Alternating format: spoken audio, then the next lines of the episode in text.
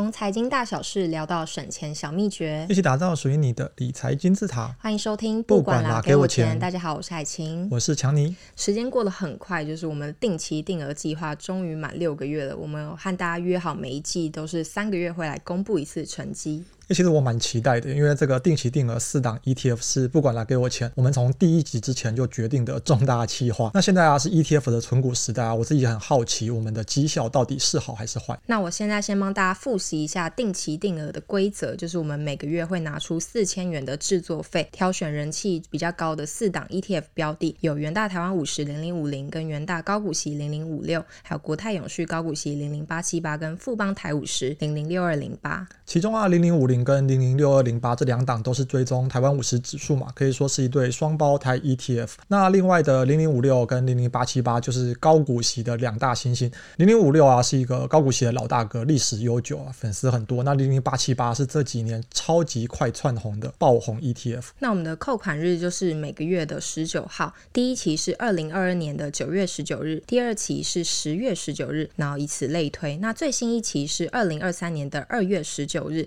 如果遇到假日系统，会顺延到下一个交易日扣款。当然啊，我们领到现金股利也都会持续投入，要创造复利嘛。那接下来啊，我们就来揭晓这定期定额六个月的成绩单是怎么样。那因为考量到这个影片后置啊，需要一些时间，所以我们今天所有的数据啊，都是统计到三月一号的收盘。那我现在就来跟大家公布一下我们四档 ETF 目前持有的股数、成交价、损益金额跟损益比。那首先第一档是零零八七八国泰永续高股息，总股数是三百六十三股，成交均价是十六点五，总损益是一百七十四。富邦台五十总股数是九十一，成交均价是六十四点六，总损益是三百八十六。元大高股息零零五六总股数是两百三十股，成交均价是二十六点零五，总损益是三百六十五。元大台湾五十零零五零总股数四十九股，成交均价一百一十二点八六，总损益是三百零三。那我们全部总共估计的现值是两万四千六百三十二，总估计成本是两万三千四百零四，总估计损益我们总共赚了一千两百二十八元。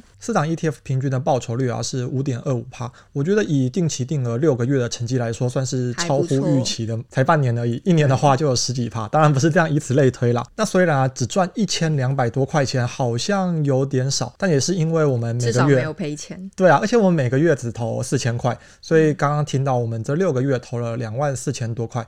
如果啊我们今天不一样，我们今天很有钱，一次十倍下去，一个月投四万块，那我们这未实现损益啊，当然也会十倍的成长。那我们做这个实验啊，也是想要告诉听众，其实你不管钱多钱少，只有四千块，只有四万块，或你有四十万，用这定期定额啊，都可以赚到这五趴多的成绩。而且定期定额啊，选好标的之后，你就什么事都不用做，记得时间到就汇钱进去，那领到股利的时候就可以再投入就可以喽。哎，不过我们那个零零五零跟零零八七八今天领到股利还忘记投入，最近会再找一个时间把它丢进去。当然，我觉得这六个月的时间啊，算起来还是蛮短的，好坏真的也说不是很准，投资还是要看比较长期嘛。就像我们学生的时候，每一个学期、每两个学期会有两三次段考，我们不能只用这两三次的段考就来评价，诶，这个学生是聪明还是不好？那就让我们一起期待九个月的时候的绩效结果。那大家要继续锁定我们的节目，不管啦，给我钱哦。所以现在是要节目收尾了吗？还没，还没，没有这么快。那说到定期定额，我感觉这样的投资方式，就是身边有越来越多的朋友都在讨论，而且热度也越来越高。因为这一招啊，其实已经够简单了，适合超级广大的社畜，就像我这样子的上班族。我自己每个月啊是提拨超过一半的投资用的资金啦，在定期定额 ETF 上面。那是还蛮多的，因为我自己还是学生嘛，所以我比较有时间能够看盘。但如果我之后是全职上班族的话，我可能买股票就要看有没有时间去看盘，不然就是可能要一直跑厕所，老板就一下就发现了。选择定期定额啊就没有这个问题，像我就能够每天专注在工作上，是一个优质的好员工、好劳工。对。现在是帮自己喊话，跟老板喊话。看来强尼就是现在每个月都投入不少的钱在定期定额上面。那可以跟大家分享一下有什么具体的好处吗？其实我们之前也有分享过，定期定额就是一个平均成本法嘛。最大的特色啊，就是我们虽然没有办法买在最低点，但也不用担心啊套在最高点。长期来说啊，就会是在一个平均的价格，能有效的分散风险。而且你知道啊，其实很多人投资的时候啊，会一直在市场的外面观望，一直在看，诶，现在这个价格好像还不行，现在好像还会再跌，那就其实实没有真的去参与这个市场，那反而有点可惜。怎么听你说起来好像很有感触一样？因为我在二零一五年啊刚接触股市的时候，有看一些杂志啊、财经的书啊，也有听一些身边的长辈来讲。那那时候啊，大家都在说，哎，这个大盘啊已经在万点了，很高啊，很危险。要有居安思危的心态啊，呃，等跌一点再进场啊，这高了你要适时的减码啊，等等的，所以我就观望了蛮长一段时间，然后就错过了更多的上涨机会，就一直等到老二还没等到。那你现在是不是很后悔都没有早一点开始用 ETF 定期定额？没错，而且因为我一开始啊是从长辈那边学到的股市资讯，所以一开始啊也还不知道 ETF 是什么样的东西。我最早也是先认识个股，而不是 ETF。我好像也是，因为 ETF 算是比较新的东西。那虽然零零五零上市很久，但投资的热潮也是这几年才开始，很多长辈其实都不太知道他们的内涵啊是在买什么。好在这个时代不一样了，现在有不管啦给我钱这样优质的财经节目，欢迎听众就是分享给家中的长辈。我自己的爸妈其实也不太懂 ETF 到底是什么，而且还有另外一件事啊，就是我刚开始投资的那个时代其实是没有定期定额这个功能的。这个定期定额的业务啊，其实是二零一七年才开放的，所以到现在二零二三年差不多也才六年多的时间而已。因为像我原本也不知道，是录节目之前强尼跟我说，我才发现这件事。不是这一集，是很早的时候我就跟你说。很 早很早，没有，我们只是强调一下，就是我们还很年轻。但讲认真，就是二零一七年的时候，第一间开放定期定额的券商是富邦，第二间是元大，第三间是华南永昌。那其他像是国泰啊、凯基、永丰金、星光，还有国票也都有陆续的加入。如果有些听众啊，可能还没有开户，那我这边可以来一个小小的提醒。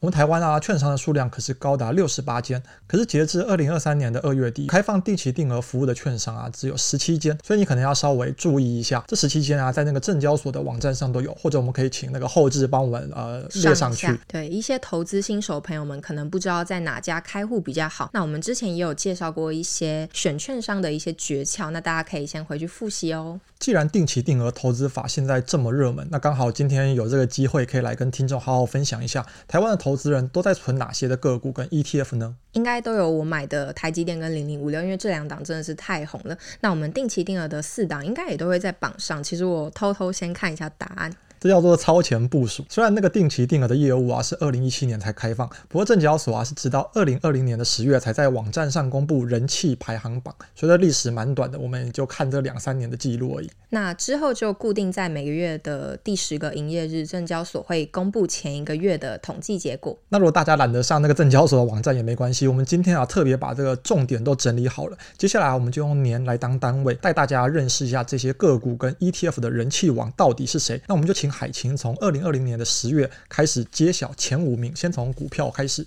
二零二零年十月的第五名是第一金，第四名是中华电，第三名是兆丰金，第二名是玉山金，第一名是台积电。那二零二一年十月的第五名是第一金，第四名是中华电，第三名是玉山金，第二名是兆丰金，第一名一样也是台积电。那二零二二年的十月第五名呢是第一金，第四名是和库金，第三名是兆丰金，第二名是玉山山金，第一名一样也是台积电。二零二三年一月的第五名是第一金。第四名是和库金，第三名是兆丰金，第二名是玉山金，第一名也是台积电哦。台积电超级霸榜，很厉害。护国神山果然是股民最爱的 Number One，感觉台湾的投资人有响应那个一人一股从外资手上买回台积电，买回我们护国神山的这个号召。那其实啊，我们刚刚这样听起来，前三名是蛮稳定的，就是台积电一直是第一名，不，不会动。那玉山金跟兆丰金这两家金控啊，就是在争第二名跟第三名。那刚好其中一家是民营的，一间是公股的。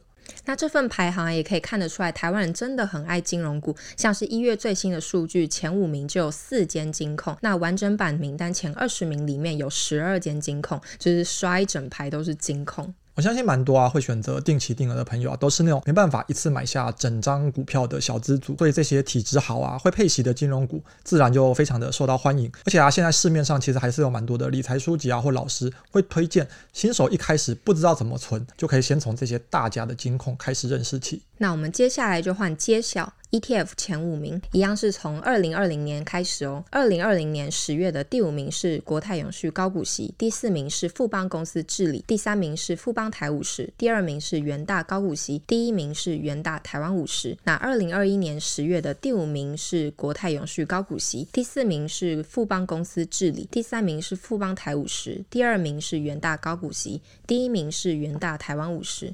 那二零二二年的十月，第五名是富邦公司治理，第四名是富邦台五十，第三名是国泰永续高股息，第二名是元大高股息，第一名是元大台湾五十。那今年二零二三年一月的第五名是富邦公司治理，第四名是富邦台五十，第三名是国泰永续高股息，第二名是元大高股息，第一名是元大台湾五十。简单来说啊，就是这五档 ETF 真的是太有名了。从二零二零年十月的统计以来就没有换过人，差别就是我们可以看到零零八七八不停的奋发向上，就像它暴增的规模啊，跟受益人数一样。在定期定额啊，它也是一路冲冲冲，现在已经冲到了第三名。我现在还看不到它的极限在哪里。简单说啊，就是这五档 ETF 真的是太有名了。从二零二零年十月有统计以来啊，就没有换过人。另一个重点啊，就是零零八七八真的太强了，它的规模啊跟受益人数是一路涨涨涨。现在啊，它的人气已经是台股 Number One，已经超越零零五六，成为最多人投资的 ETF。在定期定额领域啊，它现在也排在第三名。恐怖的是，我还看不到它的极限在哪里。那我们就是包办前四名，在做定期定额实测，台湾投资人最喜欢的 ETF，我们都没有漏掉，应该是很有代表性。所以说啊，我们的那个定期定额实测就是一个包牌式，最有名的四档全部都买下来。而且啊，我们可以从这个大趋势来看。而且刚刚不管是个股或者是 ETF，从大趋势来看啊，定期定额的人数是一个月比一个月的人还多。从最初的二零二零年十月啊，我们那个前五名的户数加起来还比不上二零二三年一月的零零五零。就算二零二二年股市表现不佳，绩效有点惨，投资人还是有继续的扣款、呼朋引伴加入。总结来说，就是靠四个字：坚持到底。嗯、反正我们大家一起上车了嘛，未来不管怎么样，我们都会陪伴大家一起走下去。那我们今天的分享就到这边。如果你喜欢我们的节目，不要忘记留言。按赞分享，我们下次见，拜拜，拜拜。